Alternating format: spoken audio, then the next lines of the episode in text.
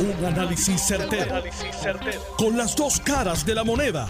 Donde los que saben no tienen miedo a venir. tienen miedo a venir. Esto es el podcast de Análisis 630 con Enrique Quique Cruz. Bienvenidos otro día más. Hoy viernes. Estamos ya a 14 días. Menos de 14 días. Del 25 de diciembre, el día de Navidad, que cae viernes en el cual nos reunimos, compartimos con la familia. Pero este año específico, y antes de que vayamos a despedir el año, que va a ser el día 31, yo continúo dándole las gracias a todas aquellas personas que han dado lo máximo que uno puede dar, que es su vida en este caso me refiero a la gente que día a día arriesga su vida. Son las personas que trabajan en el sector de la salud, los que trabajan en el sector en la cadena de los alimentos, en la farmacia, los tecnólogos, médicos que están en los laboratorios, en fin, la gente, los que están en la distribución de, de la gasolina también y de los combustibles, los que trabajan en la Autoridad de Energía Eléctrica, en acueducto, todas aquellas personas que de una manera u otra se envuelven diariamente en que las cosas funcionen y que a la misma vez arriesgan su vida. Estamos ya básicamente en el umbral de que comience la repartición de la primera vacuna. Una vacuna de una próxima tiene que estar entrando dentro de los próximos 10 días, que es la de Moderna. Después tiene que estar entrando la de AstraZeneca, después la de Johnson Johnson. Y hay como cuatro o cinco vacunas que están lo que se conoce en el pipeline, en el tubo de, de la aprobación. Y hoy el Chief of Staff, Mark Meadows, que es el jefe de gabinete del presidente Donald Trump, hizo público que llamó al doctor Stephen Hand, Han, que es el jefe y el administrador de la Food and Drug Administration. Y le dijo, mire, deje de estar dándole vueltas a la noria y avance y apruebe la vacuna esa. Deje de estar jugando con los temas. Aquí hay que salvar vidas. Eso fue un tuit también que envió Trump. El presidente Donald Trump, que está molesto, porque él, entiende que esa vacuna la debieron haber sacado antes de las elecciones. Ustedes se acuerdan que él había dicho que la vacuna iba a salir para Halloween, antes de las elecciones. Y el aparato gubernamental completo, al igual que el aparato judicial completo, se ha ido en contra de él para que se vaya.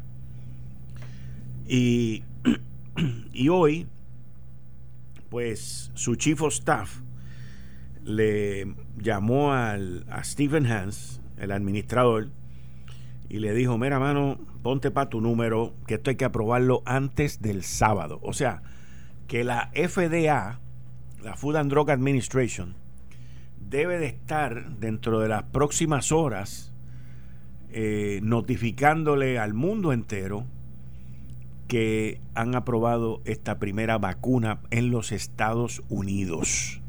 Esta vacuna ya fue aprobada en Canadá, ya fue aprobada en Inglaterra, eh, ya está siendo utilizada, lo cual le ha permitido a los Estados Unidos el tener las contraindicaciones y las especificaciones por las cuales se va a, a aprobar su uso. La aprobación de esta vacuna cuando salga, que va a ser antes de las 12 de la medianoche, pues va a salir con una serie de notificaciones. Tal, tal, tal segmento de la población no lo puedo utilizar, tal segmento no la puedo utilizar. Pero también le digo que allá afuera hay mucha desinformación, al igual que le digo a las personas, principalmente a las personas mayores, y no solamente a las personas mayores, a toda la población. Mire, si usted recibe una llamada de alguien ofreciéndole la vacuna, cuélguele, no le haga caso. Y máxime si se la va a vender. Todas estas vacunas van a ser gratis y usted no tiene por qué pagarle a nadie, no entre, no, no se permita hacer un pescadito de fraude, va a haber mucho fraude, las autoridades federales están alertando, las autoridades estatales están alertando. Nosotros lo venimos diciendo desde que está todo este proceso porque es lo lógico, es lo normal. Hay organizaciones criminales envueltas en estos fraudes. Así que usted déjese llevar por las comunicaciones de programas serios, déjese llevar por las comunicaciones del Departamento de Salud, que es quien está a cargo de todo esto. El resto, mis queridas amigas, amigos, ignore el ruido. Miren, por ahí salió que no se puede beber alcohol, que si esto y lo otro. Eso no es verdad. Eso sale de la vacuna rusa. Y, y, uno tiene que dejarse llevar por la información local. Nosotros estamos bajo uno de los mejores sistemas de aprobación de medicamentos en, los estados, en el mundo, que es la Food and Drug Administration. Será lenta, será burocrática, tendrá todos los defectos que tiene, pero es la agencia en el mundo que va hasta la médula para buscar las aprobaciones y que no la gente no se enferme y no hayan contraindicaciones. Por eso es que las cosas ocurren como ocurren. Pero ayer, en el panel de, de científicos de la Food and Drug Administration, la Administración de Drogas, Medicamentos y Alimentos, pues llevó a cabo una votación. Hubo uno abstenido, hubo tres personas que le votaron en contra y el resto contundentemente le votó a favor. El comentario al final, tuve la oportunidad de escuchar la grabación cuando votaron. La duración, la, perdón, la votación duró dos minutos y fue electrónicamente. Eh, esa grabación usted la puede, la puede levantar y la puede escuchar en el periódico Washington Post, en, la, en el área digital. Y la, la votación duró dos minutos, o sea, se le dio dos minutos a todos los que estaban en ese panel a que votaran. Al final la conclusión fue que los beneficios, los beneficios de la vacuna son mucho mayor a los riesgos. Pero vuelvo y les repito, hay mucha desinformación allá afuera y una vez esta vacuna la apruebe la Food and Drug Administration, esa aprobación va a salir con unas especificaciones, con unas autorizaciones, donde va a describir quiénes son los que pueden ser vacunados y quiénes son los que no pueden ser vacunados.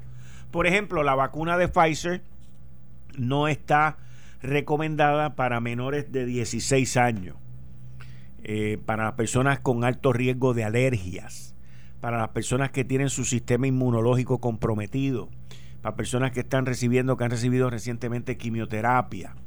Y todas esas indicaciones ustedes las van, se les va a explicar y se les va a dar a todo el mundo. Por ahí, como le dije, viene la de Moderna. Y después de la de Moderna, pues van a venir las demás. Así que todo esto va a estar ocurriendo muy rápido de ahora en adelante, aún dentro del periodo de Navidad.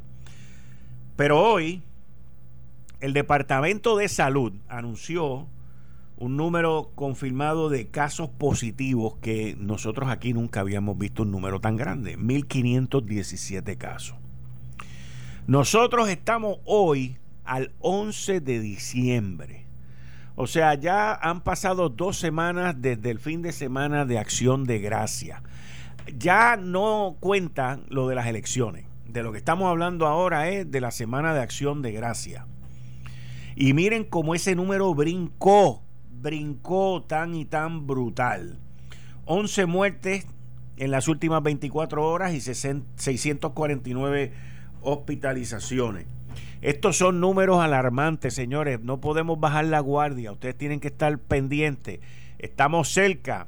Es el último tramo que nos toma Acuérdense que una vez comience la vacuna, la vacunación, esto toma, va a tomar meses, meses en lo que se consigue una inmunidad comunitaria o colectiva, porque más del 70, 70% de la población tiene que estar inmune o vacunada antes de que podamos volver a un chin, chin, chin, chin, chin de la normalidad, que nunca va a ser normal a donde vamos a regresar, porque eso va a tomar más tiempo.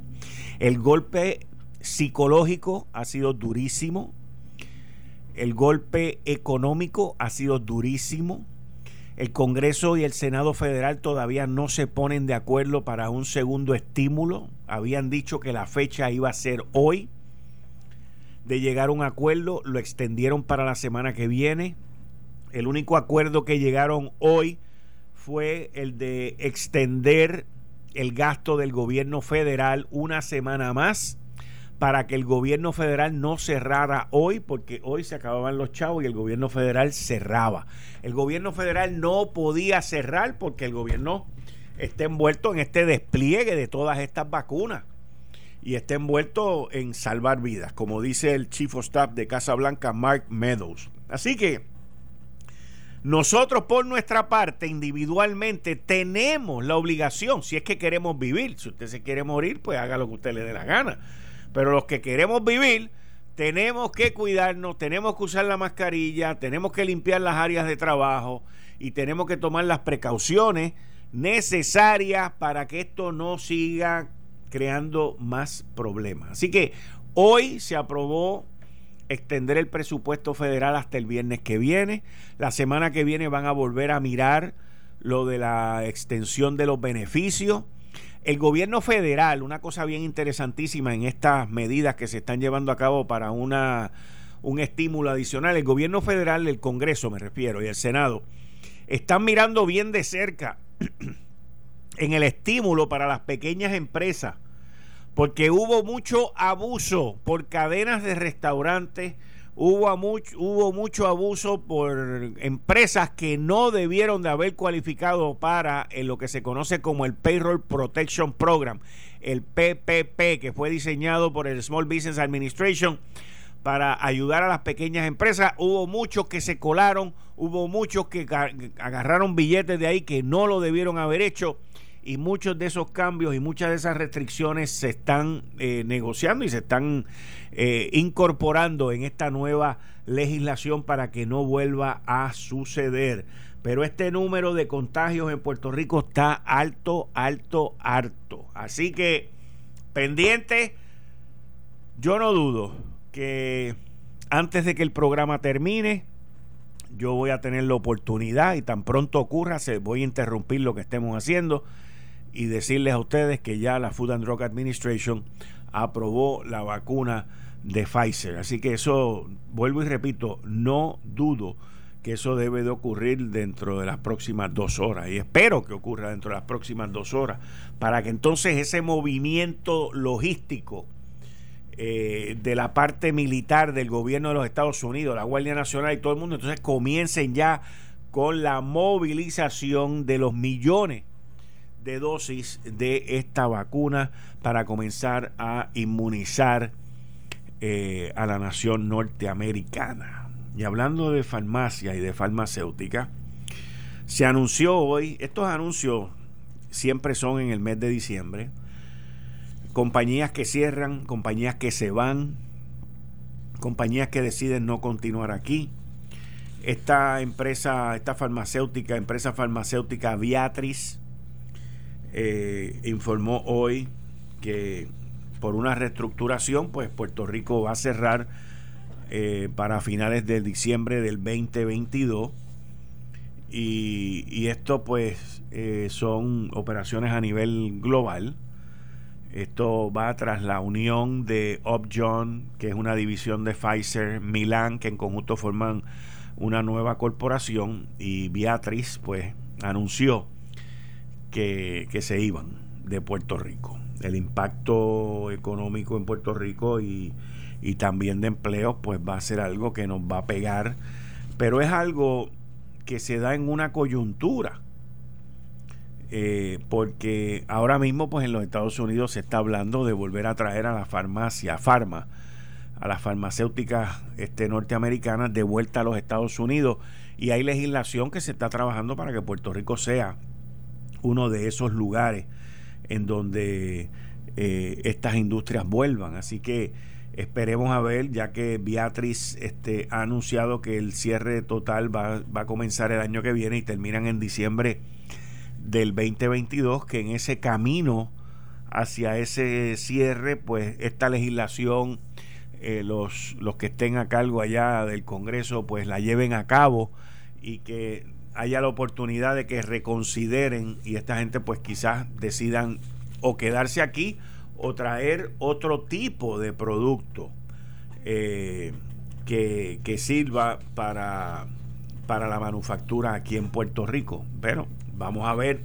es algo que lo vamos a mantener este, observando eh, mientras el 2021 continúa desarrollándose. Miren, eh, los arrestos con, con el fraude del PUA eh, continúan. Es una cosa, y esto aquí faltan un montón de casos, pero todavía hay gente tratando de cambiar cheques. La última cifra que yo oí la semana pasada por parte del secretario del Trabajo, el licenciado Carlos Rivera Santiago, era que el gobierno había recuperado 56 millones de dólares. Esos 56, para que usted entienda, esos 56 millones de dólares sirven para gente que todavía están reclamando.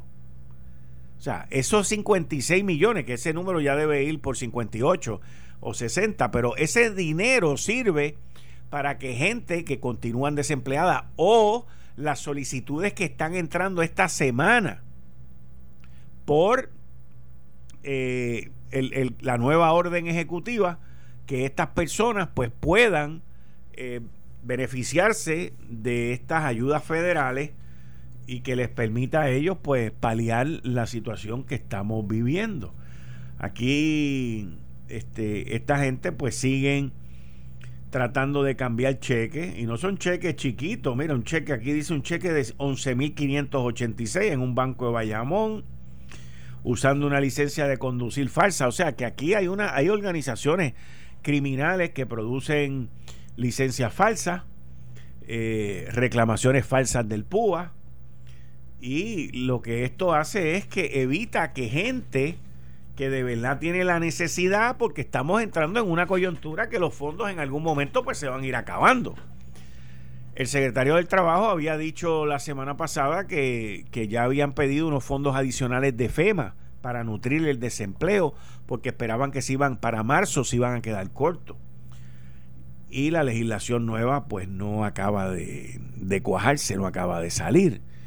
Así que eh, estas son cosas que las autoridades, pues, eh, ahí, han trabajado bien, están arrestando a la gente, están conservando los fondos y están logrando el, recuperar todos esos millones de dólares y ponerlos a correr en la gente que lo necesitan, mis queridas amigas, amigos. O sea, aquí de verdad que nosotros este, tenemos un problema tan y tan serio de falta de valores y, de todas estas pocas vergüenzas que, están haciendo, robando, básicamente, eso una poca vergüenza, es, para robar. Y aquí por lo menos pues el Estado está interviniendo, la división de bancos, eh, y la situación alrededor del mundo sigue poniéndose bastante difícil con esto del coronavirus. Por ejemplo, la ciudad de Nueva York tengo un, hijo mío que vive allá ahora mismo y me dice que la ciudad está desierta. La ciudad desierta. Porque volvieron a prohibir el que la gente coma en el interior de los restaurantes. Y ahora tú no puedes comer tampoco afuera del restaurante porque hace frío. La semana pasada la temperatura estaba en treinta y pico. Y lo que uno escucha, pues es que la ciudad está desierta por los brotes que han habido, por, las, por el regreso, el regreso del frío y el regreso del aumento en los contagios del coronavirus.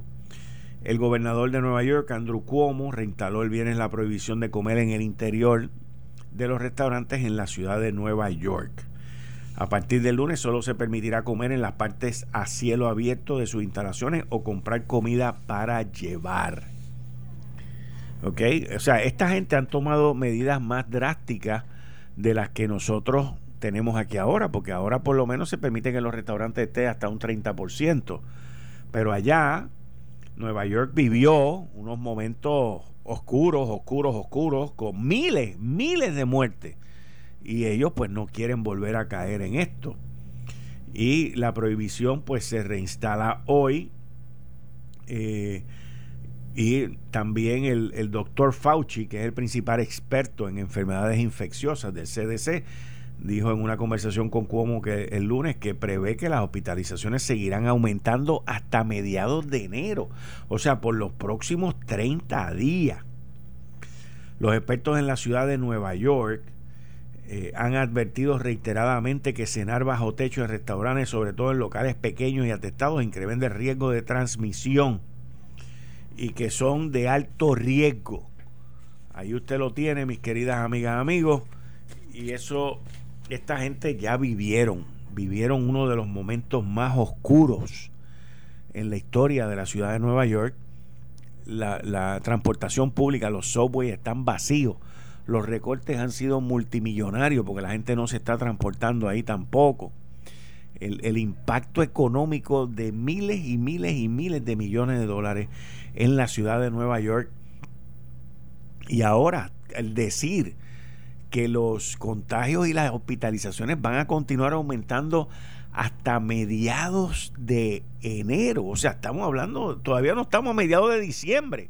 Estamos hablando de más de 40 días. Y, y, yo recuerdo que cuando salieron de su situación difícil en la ciudad de Nueva York, recuerdo que inclusive el gobernador regaló y donó respiradores. Ahora debe de estar haciendo su apertrechándose de nuevo para que no vuelva a ocurrir. También recuerdo la cantidad de miles de personas que murieron en los asilos. Y toda esta situación se está dando en el momento en que la FDA no acaba de aprobar eh, la, la vacuna de Pfizer, que eso ayudaría muchísimo también, porque uno de los primeros lugares donde se va a vacunar gente va a ser en los lugares de envejecientes, donde viven los envejecientes. Así que estaremos al pendiente durante estas próximas dos horas. Ya en la próxima media hora Gary Rodríguez va a estar conmigo. Y luego a las seis de la tarde Héctor el Marrón Torre y Dani el Machete Hernández. Eh, estás escuchando el podcast de Noti1. Análisis 630 con Enrique Quique Cruz. Hoy viernes 11 de diciembre del 2020. Tú estás escuchando Análisis 630. Yo soy Enrique Quique Cruz y estoy aquí de lunes a viernes de 5 a 7 por Noti1 y en el área metro me pueden escuchar eh, a través del 94.3 FM en tu radio, al igual que en el oeste por el 99.9 en tu radio en la banda FM. Como todos los viernes a las 5 y 30 con Gary Rodríguez. Gary, bienvenido como siempre todos los viernes aquí en Análisis 630. Saludos, Quique, saludos a Serra, saludos a todos ahí en Noti1, de toda tu audiencia que siempre están pegados aquí a Análisis 630. Oye, ¿cómo estamos terminando ya el año? El viernes que viene es 18 de diciembre y de ahí en adelante la cosa pues muere eh, Edwin Mundos había dicho y, el comisionado electoral del Partido Nuevo Progresista que hoy la Comisión Estatal de Elecciones iba a sacar la certificación sobre el municipio de San Juan. Un juez ordenó a Yanitza allá en Aguadilla que tenía que darle para adelante con, con, con la transición. Y todo esto, pues yo entiendo que de ahora a la semana que viene va a ir muriendo. Pero te pregunto a ti, ante el nuevo panorama legislativo, ante la nueva realidad de que el gobernante ganó por menos de un 35% de los votos, eh, ¿cómo tú ves el panorama político el año en el 2021? Pues, eh, pues mira, uno tiene que mirar la historia para no repetirla, ¿verdad? Y nosotros ya tuvimos un panorama similar en el 2005 al 2000 al 2009 cuando Acevedo Vilá gana la gobernación por un escaso margen. El Senado era controlado por el PNP, ahí entra la situación de que Pedro Rosselló entra por el distrito de Arecibo eh, como senador, surge la situación aquella de los de los auténticos, este surge la situación en donde el quien le hizo frente al gobierno de Aníbal Acevedo Vila fue la Cámara de Representantes presidida por José Aponte. Eh, a mí lo que me preocupa es lo siguiente, y podemos ir tan cercano como lo que sucedió este año.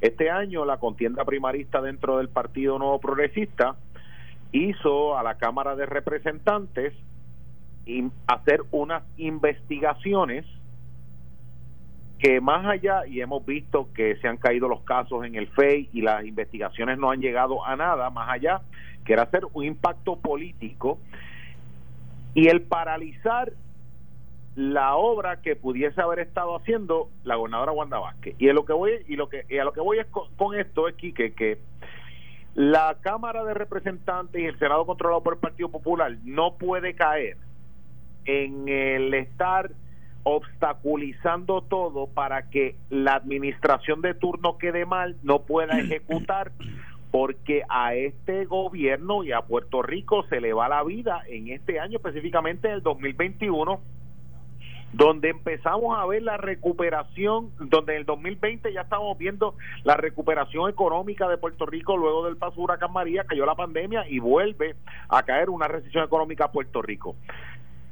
La administración tiene, la administración, en este caso el Ejecutivo, tiene la obligación de poner el dinero de recuperación a correr luego de ya que salieran las guías, luego de que ya se, eh, se estabilizaron lo que son eh, el desembolso de, toda esta ayuda federal que está para construir obras. Yo te, yo te hablo de municipios pequeños, tienen 70, 50, 80, ciento y pico de proyectos pequeños, entiéndase puentes, entiéndase carreteras, entiéndase muros para que eh, muros de contención y son proyectos que tienen un impacto positivo en cada uno de los municipios y la Asamblea Legislativa no se puede convertir en que por cada movimiento que se haga vamos a lanzar una investigación porque entonces llegamos al efecto neutro, que nadie se atreve a tomar una decisión por miedo a que lo vengan y lo metan allí. Y en el caso de en el caso de las investigaciones que llevó a cabo Juan Oscar Morales, Juan Oscar Morales paralizó lo que era manejo de emergencia con el general Burgo Nadie se, nadie se atrevía a tomar una decisión y al final del camino, ¿qué pasó?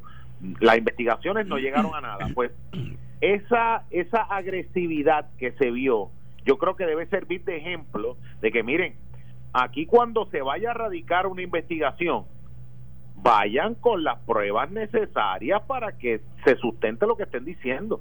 Pero radicar investigaciones para obstaculizar el que se aprueben proyectos en que la cosa vaya corriendo, yo creo que le puede hacer un, grave daño a lo que es la economía de Puerto Rico y que podamos salir de este hoyo en que en que nos encontramos del estancamiento por la cuestión de la pandemia y por la, por la cuestión del el inmovilismo que existió en la agencia por por esta contienda primarista porque el que diga que no había eh, una operación Comején dentro de dentro de las agencias, pues tú sabes, tú no tienes que ser un doctor en ciencias políticas para tú saber que eso se estaba dando.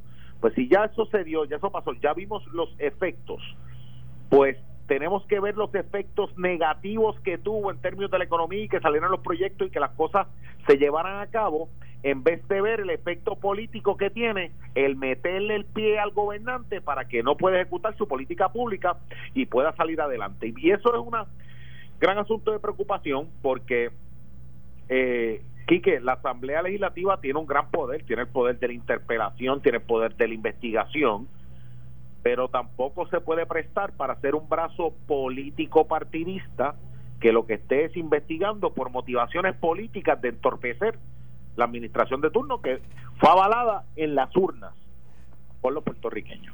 Pero en, en un caso como ese que tú estás hablando, las repercusiones de esas investigaciones camerales que se llevaron a cabo sobre la compra de pruebas rápidas todavía se sienten hoy. Todavía hay muchos empleados en el Departamento de Salud asustados porque le vuelvan a meter otra investigación y otro revolú ante la situación que estamos viviendo en Puerto Rico. En adición a eso, Porque aquí se pusieron a citar empleados de tercero y cuarto nivel, que son empleados de carrera, que ellos lo que tienen que hacer es la cuestión del papeleo. Correcto. Y una investigación de esa y un, y un FEI y que te refieran a un abogado, tiene que, eh, que te refieran a un fiscal especial independiente, significa que tienes que buscarte un abogado, tienes que sacar chavo de donde de donde de donde no tiene y, y, te, y, y, y afecta a mucha gente. Y ante ese miedo no se toman decisiones. Correcto. Pero para que situaciones como esa ocurran eh, de enero 2 en adelante, el Partido Popular tendría que estar metido de lleno porque son los que cargan hasta ahora la mayoría en, en, ambos cuerpos. Obviamente, obviamente, y, y, lo, y, a lo que voy es, mira, hay veces, y esto lo hemos hablado en los sé todo muchísimas veces, hay veces que se gasta Mira, cada factura de los miembros del panel de fiscal especial independiente es de miles de dólares por cada una de esas investigaciones. Y hay veces que esas investigaciones son investigaciones que para que salga el titular de que les eh, recomiendan un FEI para fulano de tal. Y cuando viene la, la, la investigación, la evidencia no tiene ni pies ni cabeza y terminen absolutamente nada. ¿Qué pasa? Se gastan decenas de miles de dólares en investigar, la facturación en esos, en esos paneles del FEI es kilométrica para terminar en nada. Y yo creo que debemos buscar algún tipo de checklist que cualquier referido que se vaya a hacer tenga que cumplir con ciertos criterios, Quique, para que el panel de fiscal especial independiente y ese famoso referido al FEI tenga que cumplir con ciertos criterios para que esto no se convierta en un field day de estar refiriendo a todo el mundo para que todo el mundo se asuste, nadie se atreva a firmar un papel y no se haga absolutamente nada del gobierno, porque esa, esos son los efectos que tienen este tipo de investigaciones y con un gobierno compartido, eh, la preocupación aquí es que eso se extrapole a que por cada subasta para tirar una cera se forme un reperpero aquí. Pero también hay que buscar, Gary, el que, el que haya algún tipo de consecuencia para aquel irresponsable que utiliza la politiquería por el poder que es conferido en ellos como legisladores y estén refiriendo a justicia y al fe y a todas estas cosas por meros hechos politiqueros, que el boomerang le vuelva para atrás a esa persona Exacto, que tenga consecuencias. Ah, eso se lo vamos a facturar a la persona que radica una querella patula. Pero cómo, pero cómo, cómo tú caes en una querella, o sea, yo te voy a hablar de un caso que yo le he hablado aquí en innumerables ocasiones. El representante Ramón Luis Cruz Bulgo ha hecho referidos a gente sin, a personas en este gobierno sin tener una pizca de prueba y le acaban de meter dos tutazos y decirle que no hay nada en los referidos que él hizo. Y el tipo sí, sigue por ahí, vivito y coleando, feliz de la vida, con la carita de malagradecido, tranquilo, cuando debería de haber algún mecanismo para caerle encima. Pues tendría que haber algún tipo de regla 6, que eh, si tú, si tú tienes una cintila de evidencia, pues vamos para adelante con la investigación pero radicar por radicar, porque Quique, se utiliza la costumbre de radicar por radical para el titular de que le metieron un fe a fulano y a sutano. Eso es una realidad que ocurre en términos políticos. Por entonces, ¿cómo tú puedes hacer eso? Pues mira, para tú radicar un para tú radicar un referido, tú tienes que cumplir con ciertos criterios tú tienes que cumplir con cierto nivel de evidencia presentada y las reglas de evidencia están ahí en los tribunales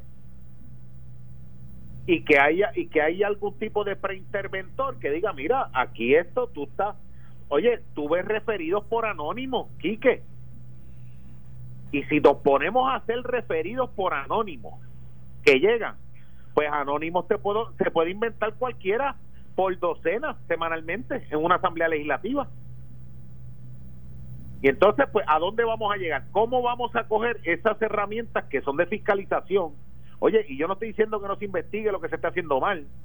Lo que digo es que no se puede tampoco prostituir lo que son los referidos y el poder investigativo que tiene una rama legislativa porque entonces vamos a llegar a algo en que se va a perder el respeto y va a llegar el momento en que, ay, bendito, si es otro referido al FEI, y llegó un, llegó un momento en que el FEI no ganaba un caso. Así mismo. Llegó el momento en que todos los casos se le caían. ¿Por qué? Porque la, la información que llega está coja, no tiene la información suficiente. Pues tú tienes que establecer unos criterios para que esas investigaciones sean investigaciones serias y si usted tiene la información como Dios manda, las confidencias, usted somete toda esa evidencia, pero tiene que pasar algún tipo de proceso de intervención porque los casos en el Departamento de Justicia de referidos que se hacen son, son por montones. Y eso pues tiene que haber alguna manera de que no se convierta en un obstáculo, una piedra en el camino para una administración que tenemos, porque tú sabes cuál es el miedo mío, Quique Ahora mismo, la cantidad de dinero que se asignó a Puerto Rico que no ha, no ha salido a la calle, con todos estos alivios que está dando el Congreso, en algún momento el Congreso va a decir, mira, vamos a hacer una reasignación de todo ese dinero que está por ahí corriendo que no se ha utilizado. Oye, cuando, cuando yo llegué a la Cámara de Representantes, lo primero que tú haces como legislador de distrito es buscar los sobrantes de las asignaciones que habían hecho pasados legisladores. Te voy a dar un ejemplo dan 100 mil dólares para construir una cancha. En la subasta se fueron 97 mil dólares. Pues hay un sobrante de 3 mil pesos en esa esto. Y tú vienes y coges ese, ese sobrante y lo reasignas para otras necesidades. Pues de la misma manera el Congreso lo puede hacer. Se tiene que hacer por legislación para quitarle ese dinero a Puerto Rico. Pero estamos en un Congreso donde lo que tenemos es voz, pero no tenemos votos. Y esa, y esa circunstancia es la que pone eh, en, Puerto Rico en jaque con un gobierno compartido en este en este, estos próximos cuatro años de que no se convierta que un Tatito Hernández esté refiriendo a cuanto jefe de agencia y yo creo que el, el aperitivo de esto lo vamos a ver en el proceso de confirmación si vamos a ver gente con mérito o si vamos a ver gente que no va a querer votar a favor de un nominado porque simplemente simple y sencillamente el director político del Partido Popular de esa agencia no quiere saber del, nominado. Sí. Porque eso se da. Sí, sí, sí. Si caemos en eso, adiós Luque, te apagaste. Pero volvemos a lo mismo. Para que caigamos en eso, la delegación del Partido Popular Democrático eh, sólida, pues tiene que ser la que lleva, la que carga el 90% del peso. Porque aquí se habla sobre la nueva composición y, la, y los partidos emergentes y todo eso, pero son uno, dos o tres como máximo. Sí, lo que pasa, lo que pasa es que eso es relativo porque, mira, Jaime Perello tenía una mayoría de tres votos Correcto. en la Asamblea Legislativa, en la Cámara, el cuatro años pasado. Y se le trancaba a Natal, se le trancaba a Luis Jaúl, se le trancaba este José Báez, se le trancaban dos o tres más y no tenía los votos bueno, el, la crudita se, se cuadró con el voto de Pelle Santiago, ¿no te recuerdas? Me acuerdo, me acuerdo, me acuerdo. Y en ese sentido, pues, eh, eh, yo creo que las pistas de confirmación de los próximos eh, nominados, el pueblo tiene que estar observando cuál es la actitud de estos senadores, porque si te llama el director político de una agencia de gobierno para decirte ese no lo queremos bueno pues este vamos a caer en que ninguno será ninguno será bueno a menos que sea un popular de clavo pasado que quiera dirigir la agencia. Entonces no no se va no no va a pasar absolutamente nada. Y Puerto Rico no se puede jugar esa carta en este momento histórico que está viviendo. No, mira esa información que sale por ahí de cinco mil y pico de proyectos que, que no han avanzado, que si FEMA me dijo, que si yo le dije a FEMA, que si entonces van, que si no van. O sea, esto es una cosa, pero digo, eh, la, eh, la, la, actividad y los proyectos eh, son monumentales. Está hablando de miles y miles de proyectos. Pero mi hermano, ya han pasado tres años. son, son proyectos, son proyectos. Y una y, oye, y dentro de, dentro de lo bueno, lo malo, y dentro de lo malo, lo bueno. La realidad es que el, el, el huracán María se llevó muchos eh, muchos proyectos, por ejemplo, se llevó mucho puente vecinal que estaba que, estaba a ley, a ley de apunte caramelo agarrado de dos hilitos y se lo llevó y pues gracias a Dios pues se lo puede facturar la FEMA. Y FEMA lo puede pagar. Que a lo mejor el municipio no tiene los chavos para hacer ese puentecito y ahora lo puede tener. Y lo va a hacer. Y esas y esas obras son importantes. Y, y, nosotros lo analizamos en los de todo que traímos Otmar Chávez recuerdo cuando se recibió la aprobación de más de 5 mil small projects que se sacaron durante esta administración que se sacan a través de los municipios del Coltré y eran proyectos de menos de 123.500 dólares. Pues esos son muritos de contención para aguantar carretera, esos son este eh, encintados, cunetones para que corran las aguas, para que sea más resiliente, pequeños puentes de estas comunidades que las vemos a través de todo Puerto Rico, que son que va mucho más allá de las mega obras monumentales que todo el mundo tiene que que todo el mundo que son las que todo el mundo ve. Yo he hablado con alcaldes que tienen 80 proyectos, por ejemplo, y 80 proyectos en un pueblo de 20 y pico mil habitantes es un montón de obras, es un cuatrenio. Pues entonces, si el alcalde que es PNP va a tener 80 obras, a ese hombre no le gana a nadie en las próximas elecciones. Pues entonces, la Asamblea Legislativa se va a poner en torpecer para que ese alcalde pueda hacer las 80 obras, porque ese alcalde es del PNP y nosotros queremos darle oportunidad a algún miembro, a algún candidato del Partido Popular. Hmm. Eso es a lo que hay que estar bien pendiente. Y cuando usted vea esto, esta figura haciendo estos papelones de las grandes investigaciones, pues usted se tiene que dar cuenta qué es lo que hay detrás. Si es obstaculizar que se haga la obra para que no se pueda no se pueda llevar a cabo esa, eh, esa obra y que el candidato de su partido tenga oportunidad en ese municipio o en ese precinto o en ese o, inclusive en esa agencia que, el, jefe de la agencia los cambie. O si el mismo representante que está creando todo este problema quiere correr para la alcaldía. Puede ser puede ser. Porque eso se va a dar mucho en las elecciones del 2024 eso eso va a pasar y, y pues este la situación de los municipios no es una situación este es cómoda que están ahora mismo con este asunto de la Junta. Nosotros lo hablamos hoy en el programa. Eh, que, oye, la Junta le está metiendo mano a un municipio como San Sebastián, que está bien administrado, que tiene superávit. Yo no quiero ver cuando le meta mano a los municipios que están quebrados. Que no les ha metido mano, fíjate, esa, esa parte a mí me ha dejado sorprendido. Es que es una cosa que le saca canas verdes a uno, Quique. y, oye, pero lo mismo pasa en el gobierno cuando cuando en la Cámara se bregaban presupuestos, que ya no se bregan, ya lo que se bregan son los presupuestos de la Junta, pero siempre se le sacaba el dinero a las agencias que habían sido bien administradas. ¿Cuántos presupuestos aquí se cuadraron con un préstamo al Fondo del Seguro del Estado o a la ACA? Sí. Que sacaban 100 millones del fondo para, del Fondo del Seguro para cuadrar, para cuadrar el presupuesto. Pues entonces, el director del Fondo del Seguro del Estado está haciendo las cosas bien, lleva su administración bien, está generando ingresos, tiene los ingresos suficientes para que entonces venga y te cojan los chavos del que lo hizo bien para darle al quebrado.